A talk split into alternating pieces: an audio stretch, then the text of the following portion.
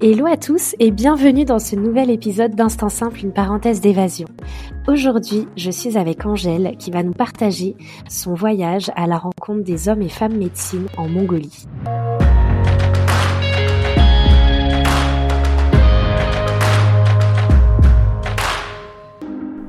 Je suis Lina, coach de vie certifiée et voyageuse solo passionnée.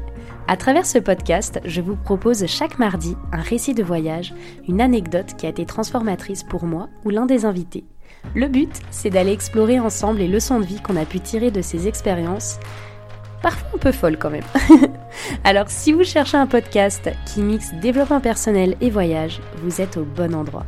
Si ce concept vous plaît, je vous invite à soutenir ce podcast en laissant une note, un commentaire ou en le partageant à vos proches. Sur ce, bon épisode. Hello Angèle, comment vas-tu? Bien, et toi? Bien, merci beaucoup. Merci de d'accepter du coup de de prendre part à, à ce podcast pour te pour faire un épisode à toi du coup. Je suis ravie, c'est super. Je suis très heureuse d'ouvrir la parole sur ce beau voyage. J'ai hâte, je t'avoue que, tu nous en dises plus parce que euh, bah pour vous auditeurs qui nous écoutez, euh, du coup Angèle, tu es euh, bah tu es une femme que, je ne connais pas en fait, que je connais des, réseaux sociaux. Tu me suis sur Instagram depuis depuis un petit moment et un jour en story j'ai mis bah qui, euh, qui est partant pour me partager euh, une aventure de voyage et tu avais répondu présent et c'est et c'est de là que je t'ai contacté. Oui. Est-ce que tu pourrais, euh, bah déjà, on va commencer par le commencement. Est-ce que tu pourrais te présenter? Oui. Alors du coup, je m'appelle Angèle, j'ai 22 ans. Quand j'ai fait ce voyage en Mongolie, c'était pour mes 20 ans à ce moment-là. Et, euh, et voilà, moi je suis originaire d'Annecy et euh, c'était un voyage qui m'a toujours beaucoup plu. Je suis très sensible à tout ce qui qui se rapporte à l'art, à la musique. Je suis musicienne de métier et thérapeute et c'est euh, c'est aussi beaucoup cette activité de thérapeute qui m'a qui m'a conduit à aller sur les pas de la Mongolie. Ok, incroyable. J'ai, trop hâte. C'est vrai que quand tu m'as contacté sur Insta, tu m'as proposé deux voyages. Tu m'as dit, alors j'ai fait un voyage au Mexique et un voyage en Mongolie. Et c'est vrai que je me suis dit, les pays d'Amérique du Sud, j'en ai, enfin Amérique centrale, Amérique du Sud, j'ai déjà eu quelques intervenants sur ce sujet. Et je me suis dit, la Mongolie, c'est tellement une destination qui est peu connue encore, enfin qui commence, je trouve, à être un peu connue, mais personne n'en parle. Donc je me suis dit, allez, euh, let's go pour euh, parler de la Mongolie, quoi. Mm. en fait, c'est vrai que c'est une, une, destination qui est très connue et je pense qu'on en parle beaucoup. Il y a aussi euh, tout un univers et tout une, un imaginaire autour de la Mongolie, euh, des terres sauvages, des steppes, etc. Mais mm-hmm. euh, à mon avis, comme c'est une zone qui n'est pas très touristique, il faut avoir une bonne, une vraie intention pour aller découvrir ces terres et une vraie quête parce que c'est pas un endroit où on va faire plein d'activités, où on va pouvoir se laisser porter par nos trouvailles il faut vraiment pouvoir y aller avec une intention, surtout quand on part dans le désert ou dans les steppes, parce que c'est des endroits qui sont très vastes. Et si on ne sait pas où aller, mhm. J'ai tellement hâte là que tu nous racontes ton histoire. Et je pense que je suis pas la seule. Du coup, si, si tu veux bien, on va commencer tout simplement. Donc, euh, bah déjà, est-ce que tu peux planter le contexte? Comment, bah comment ça t'est venu cette idée? Comment euh, t'as réservé tes billets d'avion? Enfin voilà, comment ça s'est passé la préparation du voyage? Alors, je pense que la préparation du voyage en tant que telle s'est passée quand j'étais toute petite parce que en réalité c'était un rêve d'enfant de partir pour moi en Mongolie sans trop savoir ce que j'allais y faire, mais c'est euh, une culture, un pays, euh, un univers qui m'a toujours beaucoup appelé. Quand j'étais petite, je regardais euh, des reportages autour de la Mongolie et je pouvais ne jamais m'arrêter de les regarder. Et c'est vraiment, ça parlait à mon cœur en fait. Donc, donc il y a, y, a, déjà eu ce, ben, toute cette préparation pendant des années où je rêvais d'y aller. Et un jour, l'opportunité s'est présentée et ça a donné sens à ce moment-là à ce que je vivais. Et je me suis dit, bah, c'est le bon moment et je sais pourquoi j'y vais et je sais pourquoi ça m'a toujours interpellée. Et euh, en fait, c'était vraiment pour moi l'occasion d'aller à la rencontre des hommes et des femmes médecines de Mongolie. Donc, euh, mhm. tout à travers euh, un voyage initiatique avec une guide qui s'appelle Nara et qui est la guide qui a qui a emmené Corinne Sombrin aussi dans les dans les steppes mongoles. Corinne Sombrin, c'est une on va dire ce qu'on appelle une néo-chamane, une, chercheuse en neurosciences qui a notamment beaucoup parlé de la transe chamanique et beaucoup fait de recherches euh, autour de ce qui se passait dans le cerveau, comment on pouvait faire des trans induites, etc. Et c'est cette même femme qui a, qui a amené Corinne Sombra dans les steppes qui organise ce voyage euh, au creux de la Mongolie pour aller rencontrer euh, au-delà de la culture mongole, des hommes et femmes médecines, ce qu'on appelle plus communément des chamans, euh, dans leur lieu de vie directement en fait. Ok, c'est fou. Et quand tu dis que depuis toute petite, du coup, c'était c'était un rêve, est-ce que tu saurais nous dire qu'est-ce qui t'appelait dans cette destination? Parce que c'est vrai que quand on est enfant, euh, je sais pas, quand on est enfant, on va rêver, je sais pas, euh, d'aller voir euh, le village du Père Noël ou alors d'aller à New York, euh, voir les, les, grands buildings ou d'être à Tokyo. Et toi, qu'est-ce qui te faisait rêver dans la Mongolie? Je pense que c'était vraiment, enfin, c'était dans mon cœur que ça résonnait le plus et c'est très difficile de le mettre en mots. Mais je me souviens d'un film qui s'appelle Le chameau qui pleure, qui est un film qui est pas très connu, dans lequel en fait on, on voit la, la traite des, des chameaux et, euh, et, euh, et, comment les peuples euh, vivent en harmonie avec la nature, avec les animaux, les liens qu'ils font entre eux et leur médecine aussi par rapport à ça, parce que je me souviens que dans ce film, il y a un joueur de, de violon mongol qui, qui joue au chameau une musique et, et Qui lui, qui lui, et en fait, le chameau littéralement pleure dans le film. Et c'est magnifique parce que c'est, enfin, pas un film romancé, c'est vraiment un reportage. Et je pense que c'est ça en tant qu'enfant qui m'a énormément touchée, c'est de voir la simplicité des relations, l'authenticité des relations qu'il pouvait y avoir entre les êtres humains d'une part, parce qu'on voit beaucoup, ces communautés de nomades qui doivent vraiment compter les uns sur les autres, qui sont extrêmement euh, soudés, extrêmement mmh euh, dans le vivre ensemble, et aussi leur lien avec le, avec la nature, avec les animaux. Et ça, ça m'avait bouleversée, et d'autant plus que je suis musicienne, je pense que cet aspect de la musique m'avait aussi beaucoup touchée. Après, il y a le côté un peu euh, de l'exploration des immenses steppes, des, des, étendues de nature qui, qui se profilent sur des, euh, des, centaines et des centaines de kilomètres. Le côté un peu, voilà, terre inconnue euh, et tout ce qui peut être exploré à l'intérieur de ça. La, culture qui reste bah, une culture très nomade et du coup très différente de tout ce qu'on mm. peut connaître, surtout au jour d'aujourd'hui où, où la mondialisation fait que, ben, peu importe le pays dans lequel on va, on se retrouve bien souvent avec des éléments qu'on connaît déjà. Et à la fois, c'est magnifique puisque ça rapproche les cultures et d'un autre côté, ça les dénature. Et quand mhm. je voyais ces reportages à la Mongolie, je me disais, mais c'est même pas sur cette terre que ça existait dans un autre monde. Et je pense que c'est ça qui, qui faisait briller mes yeux d'enfant. Oh, mais c'est, c'est fou. Et du coup, comment, euh, donc là, tu me dis que donc à 20 ans, tu prends la décision de partir euh, du coup à la rencontre des hommes et femmes de médecine en Mongolie.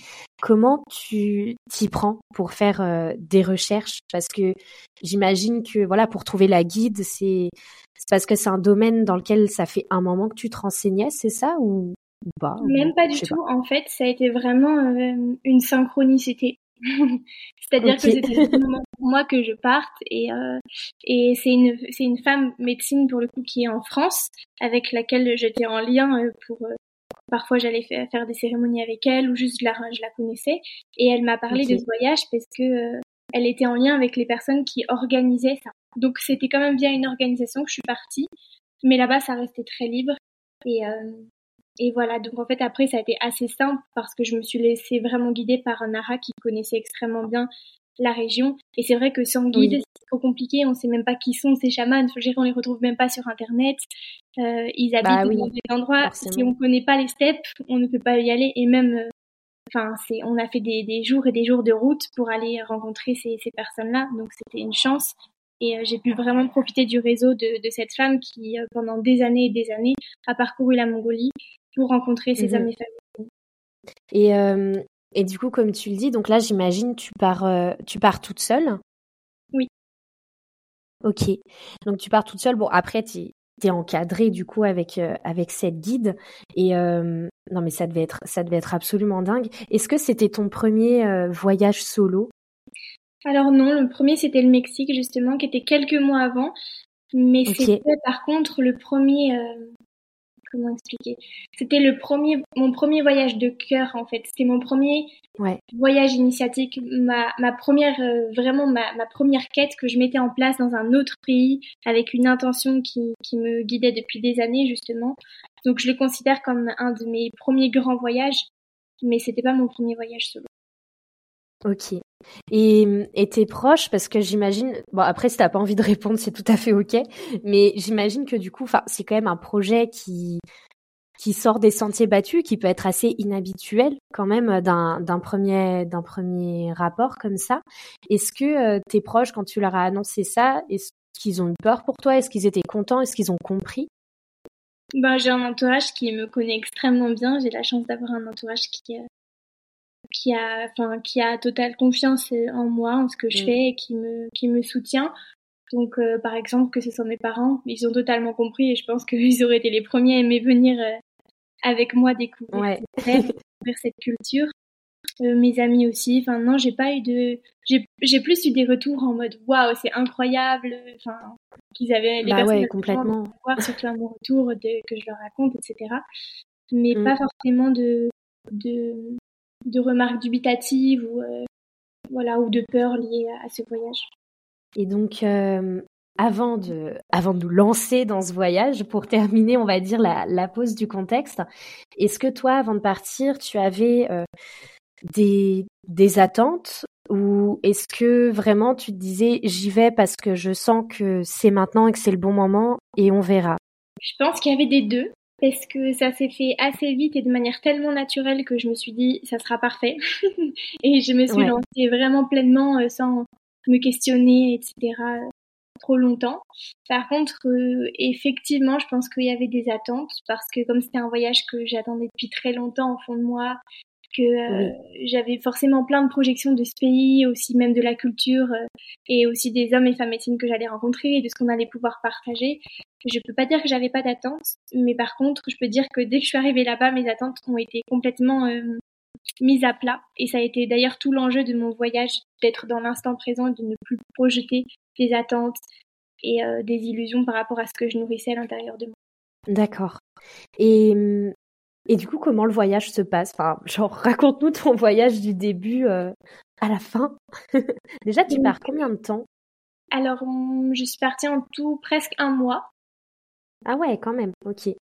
Mais dans les steppes, je suis restée dix jours. Donc c'est assez rapide. D'accord. Mais c'est dix jours qui étaient hors du temps en fait. Donc c'est vrai qu'il n'y a plus du tout la notion à ce moment-là. J'ai l'impression d'avoir vécu une partie de ma vie en fait.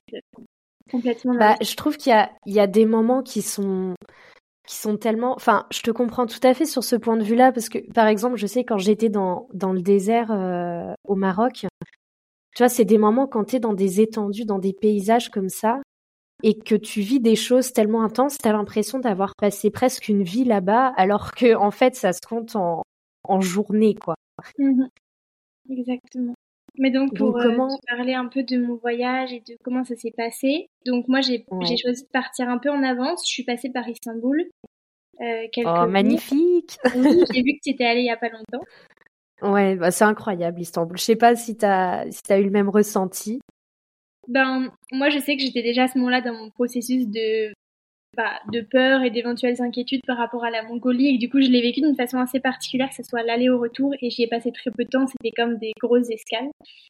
Mais, euh, mais, voilà. En tout cas ces étapes ont été importantes pour mon voyage parce qu'elles ont permis de faire le pont entre ma vie d'ici tout, euh, tout mon quotidien ce que je vivais mes peurs ma culture et cette culture là quand on arrive en Mongolie qui est tellement différente que euh, si j'avais pas eu ce pont là je pense que ça aurait été encore plus brutal Ouais, c'était un, un sas de un sas de décompression quoi.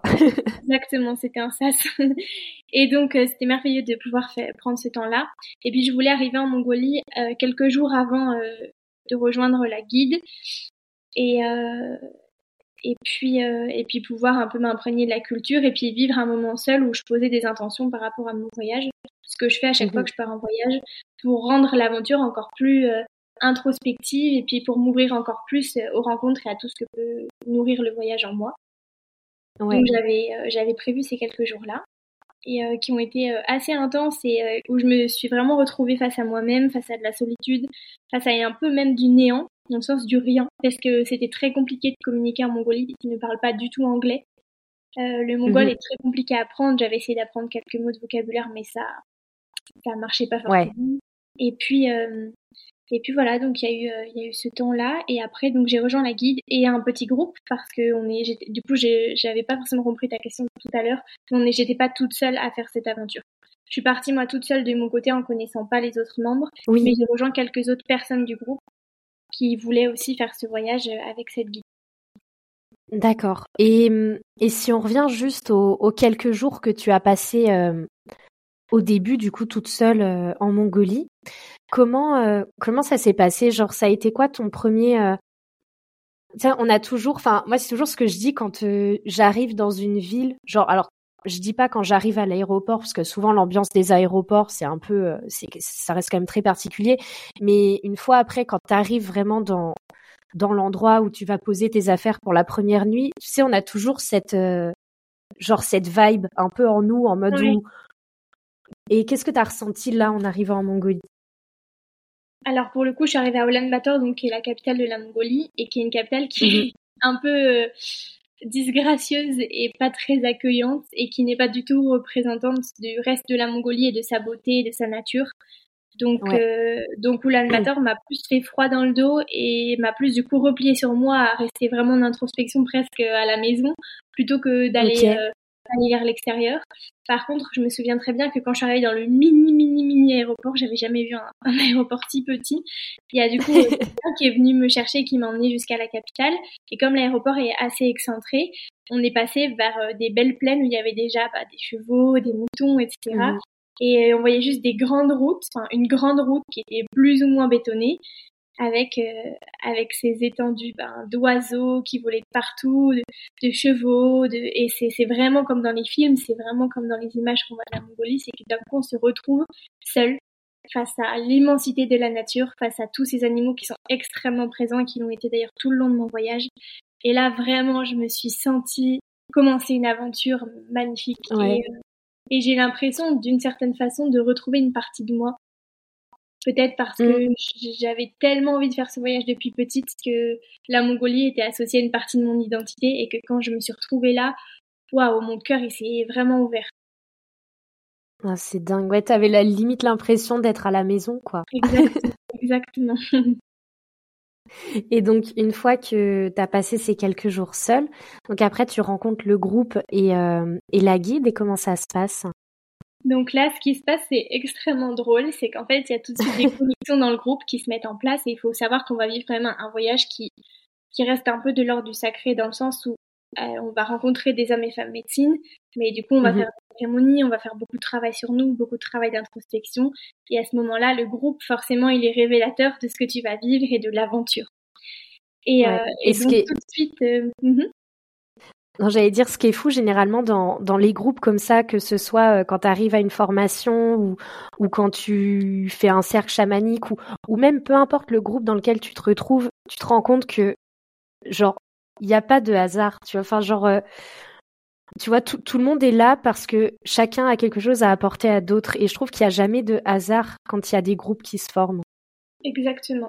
Exactement, et ça, ça on l'a vraiment vu d'autant plus qu'on faisait un travail sur nous pendant ces, ces dix jours-là dans les steppes. Mhm. Et donc tout de suite, on a vu les connexions qui sont mises en place. Moi, j'ai rencontré des personnes qui aujourd'hui sont très chères à mon cœur et qui sont encore dans ma vie.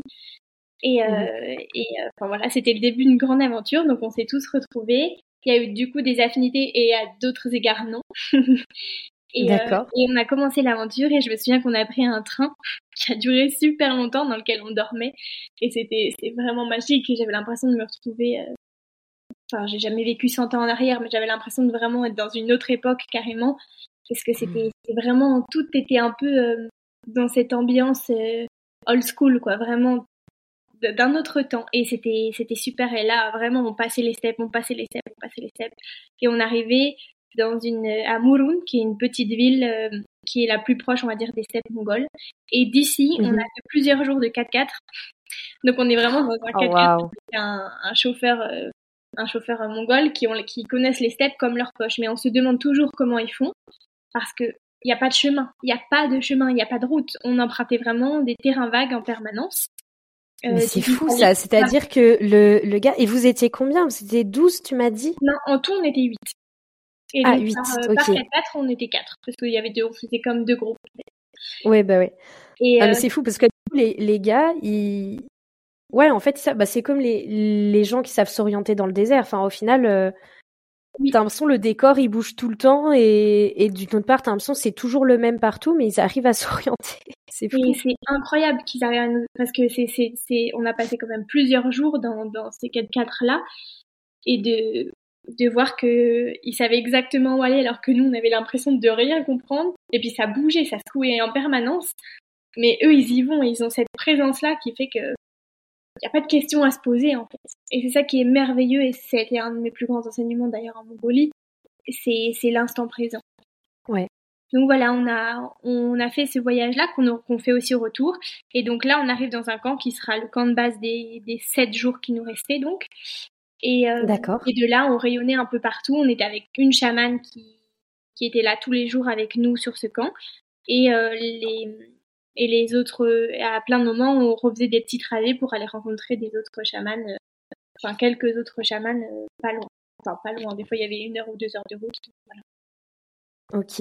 Et est-ce que tu peux, parce que pour moi c'est assez clair, et quoique je dis ça, mais pas non plus à fond, quand tu dis chaman et homme et femme médecine, est-ce que tu peux essayer de donner, on va dire, une définition pour ceux qui nous écoutent, parce que euh, là, c'est vrai qu'on parle, enfin, on rentre vachement dans le spirituel et ça peut être un domaine qui, qui est inconnu euh, de certains des auditeurs. Est-ce que tu peux nous expliquer un peu tout ça? Bien sûr, surtout que la définition du chaman, par exemple, en France et en Mongolie, c'est pas du tout la même. Et d'ailleurs, ça, c'était très intéressant. C'est aussi ce que j'allais chercher en Mongolie. Et en fait, là-bas, un chaman ou une chamane, déjà, c'est quelqu'un qui est choisi par euh, sa tribu, par son peuple, et, euh, mhm. et pour eux, c'est pas euh, c'est pas super fun d'être un chaman ou une chamane. Nous, on serait plutôt contents dans notre culture occidentale qu'on nous dise ah mais toi t'es comme une chamane, tu communiques avec les esprits. Eux, en fait, ils sont vraiment désignés pour être un référent dans leur euh, dans leur dans leur peuple, dans leur monde, dans leur tribu, mhm. pour faire le pont entre les hommes, les êtres humains et le monde des esprits. Le monde des esprits qui peuvent être leurs ancêtres ou même les esprits de la nature.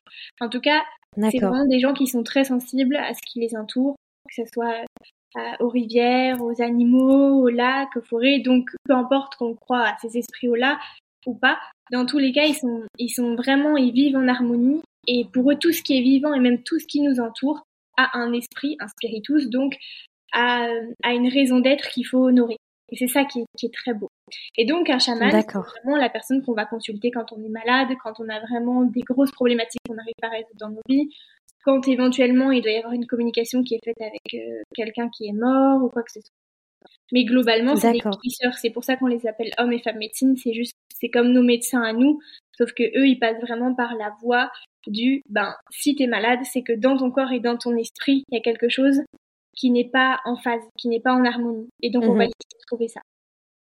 D'accord. Et, et quand tu dis et quand tu dis que c'est des personnes qui sont choisies par leur tribu, comment ça se passe en Mongolie? Est-ce que il euh, y a enfin est-ce que c'est des villes? Est-ce que c'est des villages? Est-ce que les peuples ils, se considèrent comme des tribus entre eux ou enfin c'est assez compliqué et je pense que j'aurais pas assez de connaissances pour répondre bien à cette question. Mais euh, il y a encore vraiment du coup, maintenant, c'est très ambivalent en Mongolie parce que la capitale, elle s'est beaucoup euh, modernisée et donc euh, les chamans ont un peu perdu euh, du sens dans leur culture. Par contre, dans mhm. les steppes, vraiment, c'est encore très ancré. On sait où habitent les chamans, on sait qu'on les consulté, on sait qui ils sont. Et, et ils sont désignés. Alors souvent, j'ai l'impression que c'est plutôt de génération en génération. Souvent, ça en sont une. Donc, c'est par exemple le grand-père qui va donner ça à son petit-fils.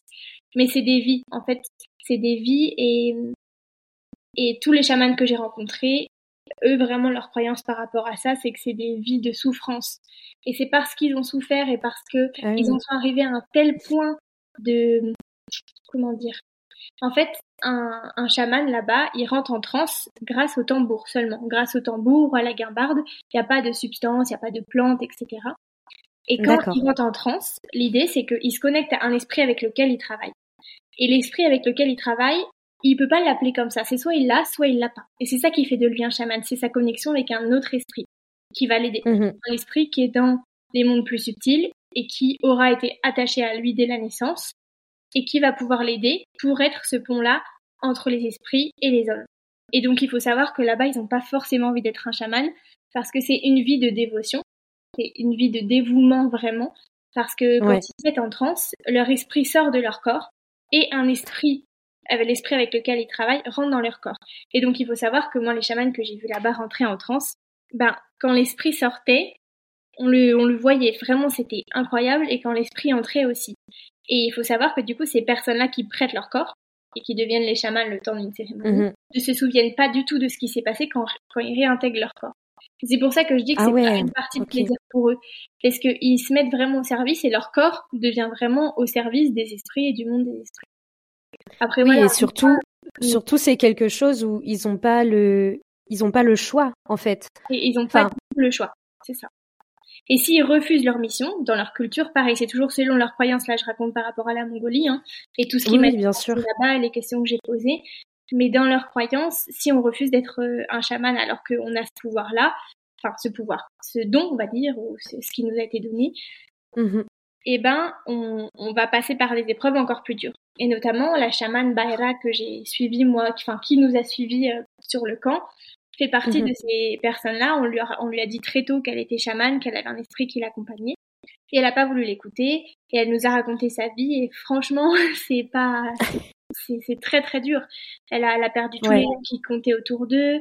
Elle a perdu la vue. Enfin, elle a eu vraiment des, des accidents terribles dans sa vie et tout s'est enchaîné, tout s'est enchaîné jusqu'à ce qu'elle choisissent d'honorer ça, de faire le lien avec son esprit, de rentrer en mhm. apprentissage de ce métier, parce que pour eux c'est un, un métier.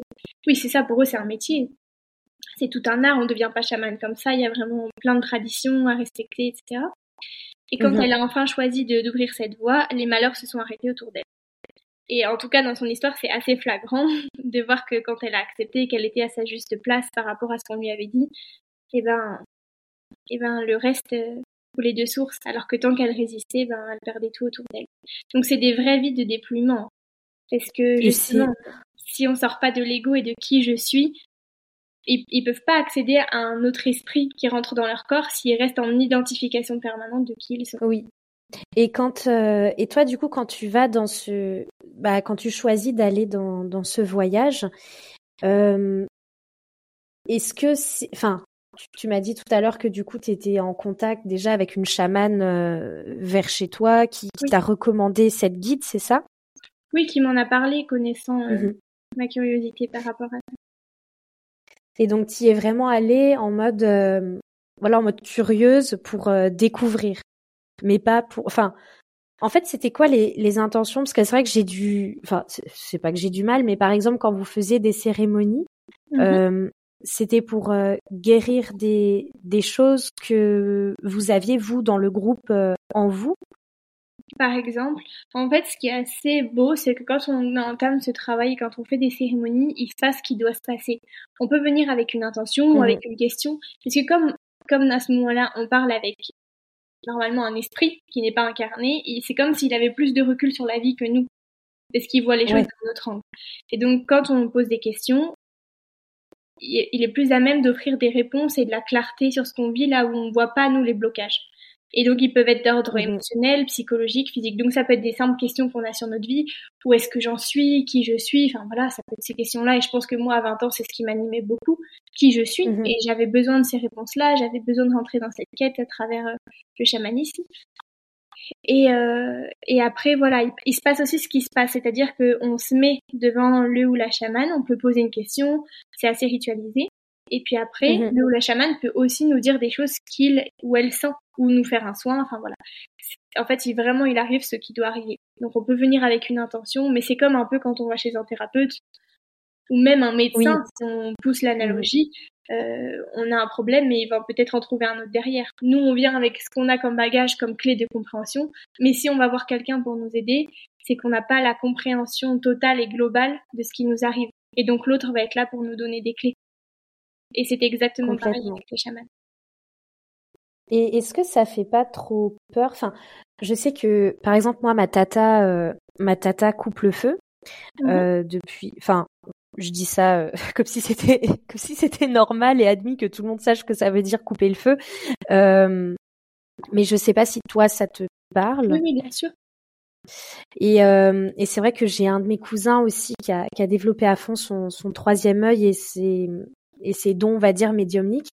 Et des fois, ces gens-là, c'est un peu comme si c'est pas limite que j'ai pas peur de leur parler parce qu'ils font partie de ma famille, mais des fois je me dis mais ils lisent en moi comme dans un livre ouvert en fait. Et, et presque ça me fait peur euh, d'avoir pas leur avis mais des fois euh, d'avoir leur réponse parce que je sais qu'ils me connaissent ou que les esprits avec lesquels ils travaillent qu'ils me connaissent mieux que moi je me connais et que du coup des fois je je sais pas si je suis prête à avoir ces réponses donc j'imagine que quand tu as voulu aller dans ce voyage, c'est quand même une force incroyable de se dire je suis consciente que je vais avoir des réponses qui peuvent peut-être me déranger quoi. Exactement. Et, euh, et tu soulèves un point que je trouve très intéressant et important dans tout le travail sur soi et le travail thérapeutique de manière générale. Et en fait, on le vit à chaque rencontre de notre vie parce que l'autre nous renverra toujours des choses que nous on voit pas. Mmh. Et, et c'est vrai que ça a été très impressionnant pour moi de me retrouver face euh, à des personnes qui, qui ressentaient énergétiquement ce que je vivais sans que j'ai besoin de rien dire, qui puissent communiquer avec euh, des parties de moi dont je n'avais même pas conscience. Mais derrière le cadeau qu'ils nous font, même si parfois c'est dur, bah même qui nous renvoie mmh forcément, c'est de la, fin, c'est nos propres peurs, c'est nos propres limites, c'est nos propres zones d'ombre. Mais c'est un cadeau immense qu'on se fait à soi-même en, en, en ouvrant cette porte à se voir différemment. Et encore une fois, tout n'est pas à prendre euh, pour argent comptant, même si moi j'avais une réelle foi dans ce qu'ils disaient, dans ce qu'ils étaient, puisque je les sentais sincères, je les sentais vraiment pleins d'humilité et vraiment présents à ce qu'ils font. Malgré tout, il y a des choses que j'ai que j'ai plus euh, ressenti à l'intérieur de moi comme faisant des échos, comme étant juste, et c'est ça que j'ai travaillé ensuite.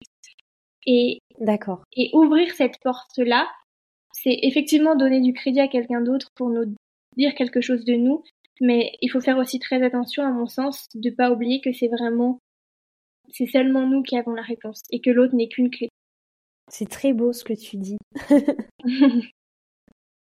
et du coup, comment se, comment se passe euh, ce, voyage? Donc, c'est sept jours euh, sur le camp.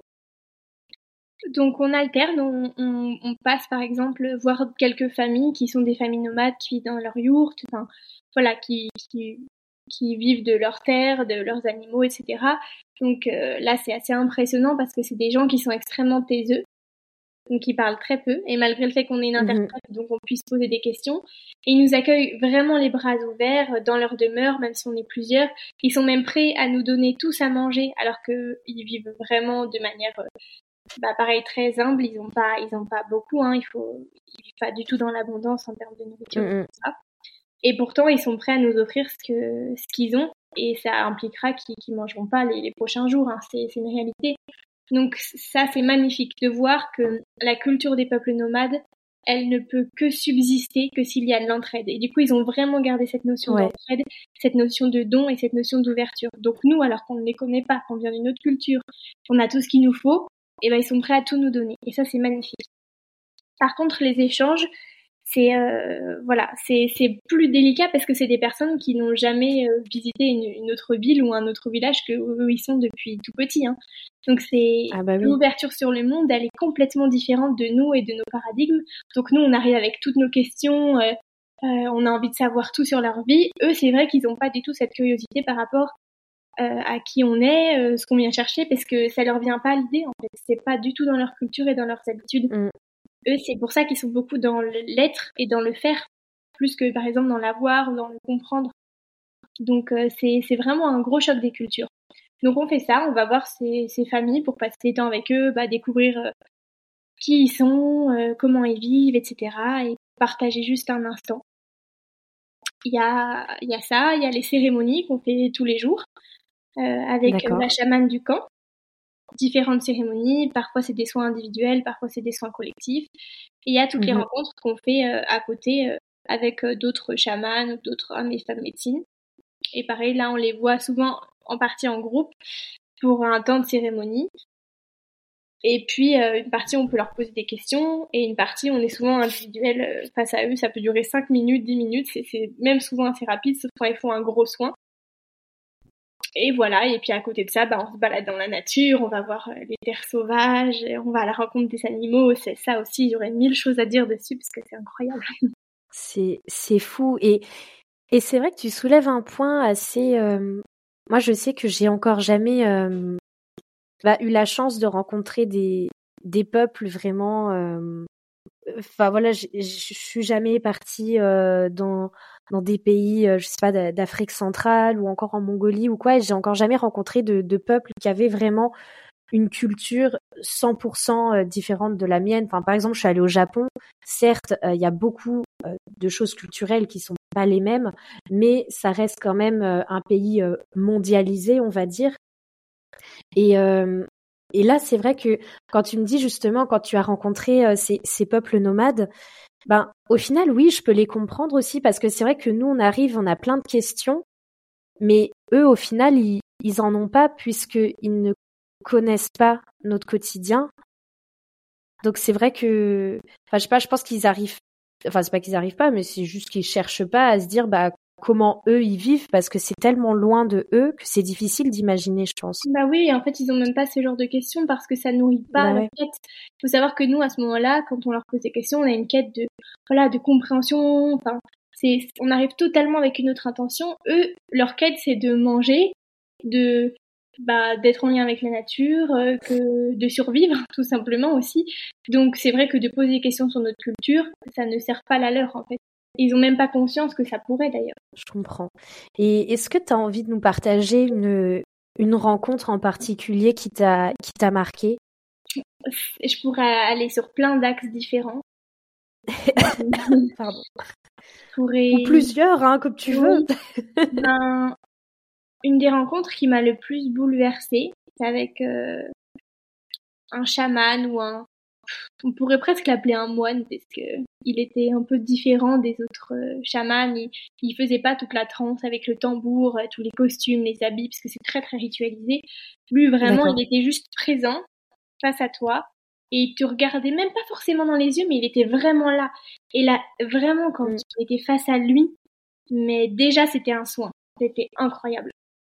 Et cette rencontre, elle était d'une pureté et d'une d'une profondeur qui m'a bouleversée. Et ce qu'il a dit m'a bouleversée. Je lui posais des questions euh, au début un peu sur moi, sur ma vie, sur ce que j'étais venue chercher. Et en fait, il y a très bien répondu, mais au-delà de ça, il m'a fait vraiment comprendre que toutes les, les clés, je les avais en moi et que plus je développais cette capacité à m'écouter, plus j'aurais les réponses justes parce que lui, il mhm. était forcément extérieur. Mais il avait une approche de l'énergie et de l'être humain qui m'a profondément touchée. Et d'ailleurs, j'ai une photo avec lui, je pourrais te la transmettre, juste voir son visage, parce que déjà son visage, il inspire. Euh, bah, avec euh, avec plaisir. il est tellement beau, c'est. Donc cette rencontre-là m'a bouleversée, surtout qu'il était un peu du coup différent des autres chamans que j'ai pu rencontrer. Et en fait, la mhm. simplicité, c'est vraiment ce que j'ai le plus aimé là-bas. Et donc ça s'est beaucoup euh, trouvé avec cet homme qui n'avait pas besoin de faire tout un folklore pour guérir, mais qui avait simplement, qui avait simplement à offrir de la présence. Et peut-être que la présence à l'autre, c'est la plus belle chose qu'on puisse lui offrir. C'est beau. Bah, c'est vrai que je dis souvent au final que le temps, c'est le plus beau cadeau qu'on peut faire. Mmh c'est notre plus grande ressource. c'est ça, le temps, c'est la, c'est la seule chose que qu'on a en quantité, on va dire, euh, limitée au final. Et, et le fait d'offrir son temps, c'est le plus beau cadeau que tu peux faire avec quelqu'un de décider de passer du temps avec lui et de mais quand je dis passer du temps avec lui c'est genre être vraiment présent avec la personne. Et, et c'est vrai que c'est un cadeau incroyable parce que tu sais que ce temps tu l'offres tu ne pourras jamais le reprendre. Exactement et ouais, c'est lui offrir la plus belle ressource. Et puis la présence, c'est pas que du temps, je trouve. C'est une réelle mmh intention d'être avec l'autre et de se mettre à son service. Et se mettre à son service, c'est encore plus que d'être juste là avec lui et de lui donner son temps. Parce que parfois on donne son temps à quelqu'un, mais ses pensées sont ailleurs, son intention est ailleurs, ou alors on projette tellement sur la personne ce qu'on a envie d'entendre qu'on n'est plus vraiment réellement présent à lui. Et, et ça, je trouve que c'est ce qui m'a fait le, enfin, c'était le plus beau cadeau qui m'a été fait là-bas. Après, en termes de rencontres, il y a aussi euh, quelqu'un du coup que j'ai rencontré là-bas, un ami euh, qui faisait mhm. partie du groupe. Et l'aventure sans lui, enfin même plusieurs de mes amis en réalité, euh, on était vraiment un groupe de quatre et cette rencontre-là enfin, ces rencontres-là ont forgé complètement mon voyage. Et d'ailleurs, c'est une des plus belles choses aussi qu'on fait dans les voyages, c'est, c'est, c'est se rencontrer soi et se rencontrer soi aussi à travers la rencontre avec l'autre. Et, euh, mmh ces rencontres-là m'ont vraiment beaucoup plu. On a tellement ri, on a tellement partagé ce qu'on ressentait, on s'est offert des vrais moments de bah, d'écoute, de, de partage, et ça, c'était formidable. Incroyable. C'est c'est fou parce que ça fait déjà un petit moment que tu me parles de, de cette histoire et en vrai j'ai l'impression que enfin dans les faits tu vois ça a duré euh, enfin en tout cas quand tu étais sur ce camp ça a duré euh, dix jours enfin une semaine dix jours mais j'ai l'impression que quand on parle c'est vraiment il y a une faille temporelle qui s'est ouverte comme on l'a dit tout à l'heure il y a une faille temporelle qui s'est ouverte et que tu as vécu une vie là-bas quoi Ouais, mais c'est vraiment ce que j'ai ressenti. Et d'ailleurs, j'allais dire aussi, une des rencontres que j'ai fait, c'est me rencontrer moi. Et, euh, et ce voyage m'aura appris que parfois on, a, on part bien loin et on a besoin d'un autre espace-temps pour se rencontrer, mais que tout est déjà à l'intérieur de nous. Et ça, je le cultive beaucoup en ce moment parce que j'ai plus l'occasion de faire des voyages en ce moment parce que ben, j'ai envie de construire des choses et que je dois rester dans un mhm. endroit fixe un petit moment. Ouais. Et du coup, je cultive ce voyage à l'intérieur de moi. Et et, euh, et ces voyages, enfin, le voyage est formidable parce qu'il nous offre vraiment cet espace de, on se réouvre à toutes les possibilités d'être. Parce que quand on est dans nos quotidiens, qu'on le veuille ou non, on met en place des habitudes et on a une façon de se voir mmh qui, qui reste un peu figée. Et quand on prend cet espace de liberté, d'évoluer dans un autre espace, donc dans un autre pays, euh, avec un temps qui n'est plus du tout le même, parce que souvent on n'a pas ces emplois du temps ultra chargés du quotidien, et on se dit, bah là je peux faire ce que je veux, et je suis avec des personnes que je ne connais pas, et je peux rencontrer toutes les personnes, en fait toutes les opportunités se réouvrent. Et c'est vraiment la magie du voyage, je trouve. Et ce voyage-là m'a offert cette belle leçon de me permettre de m'expérimenter à travers une autre culture, à travers ces rencontres, tout en voyant que la plus belle rencontre que je pouvais faire, c'était vraiment de, de voir toutes les richesses qu'il y avait en moi et qui trouvaient des échos dans ce que je voyais autour de moi. C'est beau parce que, bon, au final, tu as répondu à la question que j'allais te poser sur euh, quelles leçons tu, tu tires de ce voyage, mais en fait, c'est tout ce que tu viens de dire. Et hum, comment s'est terminé ton voyage C'est-à-dire, euh, comment ça s'est passé Voilà, les, les au revoir euh, au groupe, le retour en métropole, est-ce que t'as pas eu ce, ce choc? Ah si. si, si. Mais en même temps, je m'y attendais, je m'y étais préparée. Et puis comme euh, mes amis que j'ai rencontrés là-bas, ils venaient de France, j'ai pu les revoir et donc recréer des espaces d'échange avec eux et ça, ça a été très riche pour moi. Ah euh, mais oui, le, le, choc a été assez fort quand on a quitté les steppes d'une part et qu'on est retourné dans la ville de Mongolie. Puis après, quand j'ai dû reprendre l'avion toute seule et rentrer en France, mais, euh, mais en fait, ça, tout ce qui s'est passé m'habite encore. Et je le sens mhm. parce que j'y avais pas repensé depuis un petit moment. Mais je cultive tous les enseignements que j'ai eu là-bas. Et, euh, ouais. et ça fait vraiment partie de moi. Et d'ailleurs, je trouve qu'un des beaux cadeaux que j'ai ramené de Mongolie et qui du coup fait partie de mon quotidien, c'est que j'étais tellement imprégnée là-bas de ce qui m'animait, de, de, de, mes forces, de ce que j'avais envie de transmettre au monde, que quand je suis mhm. rentrée, la, la, nuit en fait euh, de mon arrivée en France, j'ai fait un rêve où je me voyais accompagner une, maman en train de donner naissance euh, avec ma harpe. Et en fait, ça m'a tellement plu ce rêve que je me suis dit mais je vais le faire en vrai. Et euh, le lendemain, j'ai rencontré une maman qui était enceinte et je lui ai proposé. Et en fait, tout s'est enchaîné. Et maintenant, c'est une des choses que je, je pratique. Enfin, c'est de mes pratiques professionnelles, c'est vraiment bah, d'accompagner les gens avec avec ma musique.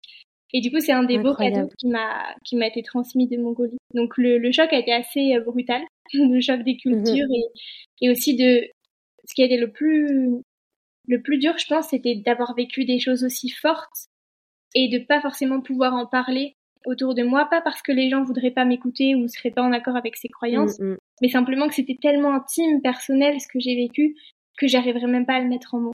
Et donc, je te remercie aussi d'ouvrir la parole dessus parce que là, je, je transmets des choses qui sont riches pour moi et qui, qui ont vraiment de l'importance, euh, sans raconter vraiment euh, tous les bouleversements intérieurs que j'ai pu vivre là-bas. Bien sûr. Pareil, c'est non seulement c'est intime, mais en plus c'est inexplicable, c'est de l'ordre de notre ressenti personnel.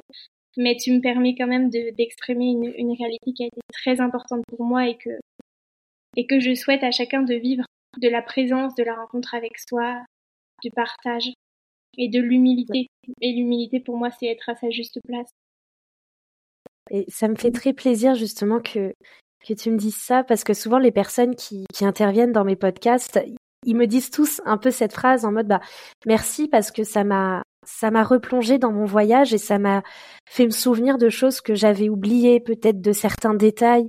Et, et en fait, je, te comprends tout à fait sur, euh, sur le fait que raconter son voyage souvent euh, à ses proches, parce que souvent quand on revient d'un voyage, euh, bah, vu que tu en as parlé beaucoup avant de partir, tes proches ils te demandent comment ça s'est passé et tout, et en fait moi, je sais que là, ça fait euh, deux fois que j'enregistre euh, un épisode de podcast sur euh, la semaine que j'ai vécue dans un monastère bouddhiste. Et ça fait deux fois que je décide de ne pas publier cet épisode parce que je trouve que c'est tellement réducteur par rapport à la transformation qui qui s'est passée lors de ce voyage parce que c'est des voyages, dès qu'on touche au monde du subtil et de la transformation, de la reconnexion à soi, je trouve qu'il y a vraiment ce fait de, euh, bah, tout ce que tu vas dire sur ce voyage, ce sera forcément réducteur par rapport à ce qui s'est vraiment passé et ce que toi t'as ressenti. Mais en tout cas, je te remercie parce que je trouve que dans, dans tout ce que tu m'as dit là depuis le début, et je pense que les auditeurs seront sûrement d'accord avec ça, tu, tu as retransmis de manière euh, très enfin, je peux pas dire juste parce que je, je ne sais pas la vérité, mais tu, tu as retransmis vraiment d'une belle manière et d'une manière pas du tout, euh, euh, comment dire, euh, pas du tout, ouais, bah je vous apprends comment ça se passe, voilà, c'était comme ça, comme ça. Enfin, tu vois ce que je veux dire? Mmh, Oui, j'ai parlé avec mon cœur en fait, vraiment parce que c'est important. Alors merci beaucoup pour cette, mmh pour cette sincérité, en tout cas. Bah, merci à toi. Et puis euh, oui, je, te rejoins sur le fait que à partir du moment où on délivre et on met des mots, déjà ça sort de nous. Donc c'est plus notre mhm. petit cocon et notre petit monde intérieur, mais ça devient ça devient aussi un peu l'aventure de l'autre. Et c'est ça qui est beau dans les échanges. Et c'est ça qui peut être aussi challengeant quand on vient de vivre un beau voyage qui est intense et qui nous remue autant parce qu'on a besoin de prendre le temps de maturer ça en nous avant de pouvoir en parler et faire de cette aventure l'aventure de l'autre. Exactement. Pour, euh, pour terminer ce podcast, euh, j'avais envie de te demander, bon c'est un truc un peu un peu fun pour euh, redescendre en douceur. vu que la Mongolie c'est quand même une destination, bah comme on a parlé au début, qui est assez bah, méconnue et connue à la fois. Est-ce que tu peux nous dire trois anecdotes marrantes ou pas, enfin voilà, trois euh, chocs culturels que, que tu as rencontrés, mais ça peut vraiment être des détails du quotidien au niveau, je sais pas, de, de la nourriture, euh, de la vie quotidienne, euh, tout ça. Là, la première chose à laquelle je pense, c'est qu'ils mangent tout le temps, tout le temps du mouton. Et que, bon, bah, moi, j'étais pas végétarienne, mais on peut pas dire que je mange beaucoup de viande et surtout que mhm. j'ai l'habitude de manger du mouton. Et quand on était dans les steppes, enfin, on n'avait rien à dire sur les repas, c'était comme ça, c'était génial d'ailleurs. Mais on mangeait bah du mouton matin, midi et soir et on n'en pouvait plus. avait ce truc-là où vraiment, euh, eux, en fait, ils mangent énormément de viande, ils boivent beaucoup d'alcool, c'est un pays où il y a beaucoup d'alcoolisme. Et euh, ils mangent très très peu ah, oui. Donc c'est vrai qu'au bout de, de trois semaines, on, on sentait qu'on en avait un, peu. Euh, enfin voilà, on, on, avait l'impression de, de, vivre mouton, de manger mouton, de respirer mouton. ok. il y avait ce premier truc-là auquel je pense. Après, il y avait aussi que je me souviens que malgré la barrière de la langue, on a on a eu vraiment des fous rires, notamment avec euh, le chauffeur qui nous, enfin le, conducteur de 4x4 qui nous emmenait sur le camp, parce qu'on connaissait mhm. trois mots mais qu'avec trois mots, en fait, on faisait vraiment du comique de répétition. Et que, en fait, après, on partait en fou rire à chaque fois qu'il y avait quelqu'un qui disait quelque chose. Et c'était fou de voir qu'il n'y a pas besoin d'énormément pour avoir de l'humour et de la connexion. Et que avec trois mots et avec juste ben, le non-verbal, le paraverbal et puis les petits regards, ben, on crée vraiment des belles connexions. Donc ça, c'est complètement. Euh, une anecdote. Mmh, moi, je me souviens que ce que j'ai vraiment adoré, c'est qu'il y avait plein de petites. C'est comme des petits écureuils de terre là-bas, mais partout, partout, partout.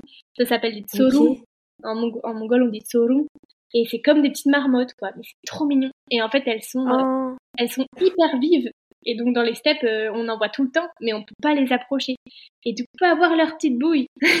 et nous, on s'amuse vraiment à essayer de, de se planquer pour euh, les surprendre, mais elles sont, elles sont dix fois plus fortes que nous, donc voilà. Mais la connexion avec les animaux, c'était vraiment une des choses que j'ai le plus aimé et qui m'a beaucoup ramené dans la joie.